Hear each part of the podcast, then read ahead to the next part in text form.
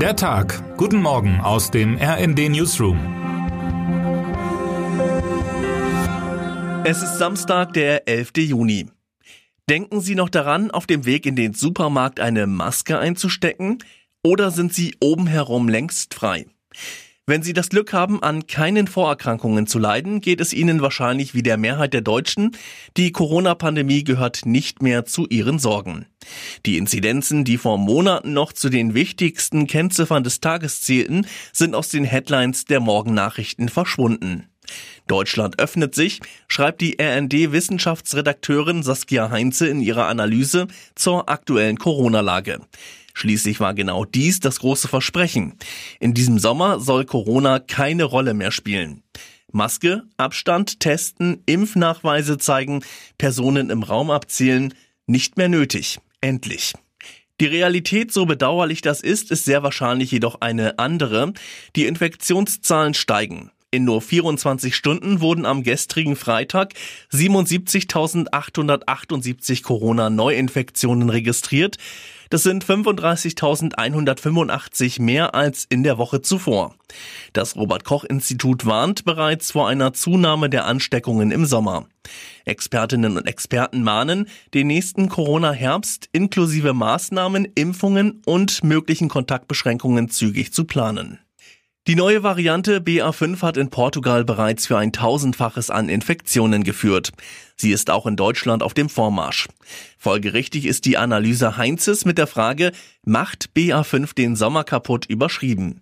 Meine Kollegin beleuchtet darin die Chancen und Risiken, die die neue Variante, aber auch das Leben nach dem Fall der Masken und somit der Rückkehr des Alltags nach Ende der Kontaktbeschränkungen mit sich bringt. Nicht nur der Fall der Masken, auch das Ende der Kontaktbeschränkungen und eine neue, lange zurückgesehnte Sorglosigkeit sind die Ursachen dafür, dass sich die Lage bald wieder drehen könnte. Auch die sich erneut öffnenden Impflücken und der noch immer fehlende angepasste Impfstoff bergen Risiken. Die aktuelle Lage wirkt sich auch auf die Seelenlage der Deutschen aus. Das Hamburg Center for Health Economies untersucht seit Beginn der Pandemie die Stimmung in acht europäischen Ländern. Zu den alle zwei Monate Befragten zählen auch etwas mehr als 1000 Deutsche. In der jüngsten Befragung ging es um die Sorge vor neuen Corona-Wellen, die Einstellung zum Impfen und die persönliche Betroffenheit. Der Erhebung zufolge fürchten demnach zwei Drittel der Deutschen erneute Corona-Wellen bereits für den Herbst. 44 Prozent der Befragten macht die Möglichkeit, neue Mutationen könnten auftauchen, erhebliche Angst. So ist es nur folgerichtig, dass sich die Mehrheit der Deutschen strengere Regeln wünscht. Eine fünftägige Isolation halten etwa nur 19 Prozent der Studienteilnehmer und Teilnehmerinnen für sinnvoll, weil sie fürchten, das Infektionsrisiko halte auch nach diesem gesetzlich vorgeschriebenen Zeitraum an. Die Erhebung zeigt aber auch, was im Alltagsleben vielleicht noch nicht so deutlich ist.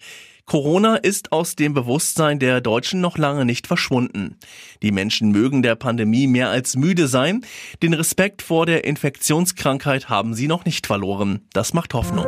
Termine des Tages. 17 Uhr Garmisch-Partenkirchen. Trauergottesdienst für die Opfer des Zugunglücks mit Kardinal Reinhard Marx und dem Regionalbischof des evangelisch-lutherischen Kirchenkreises München.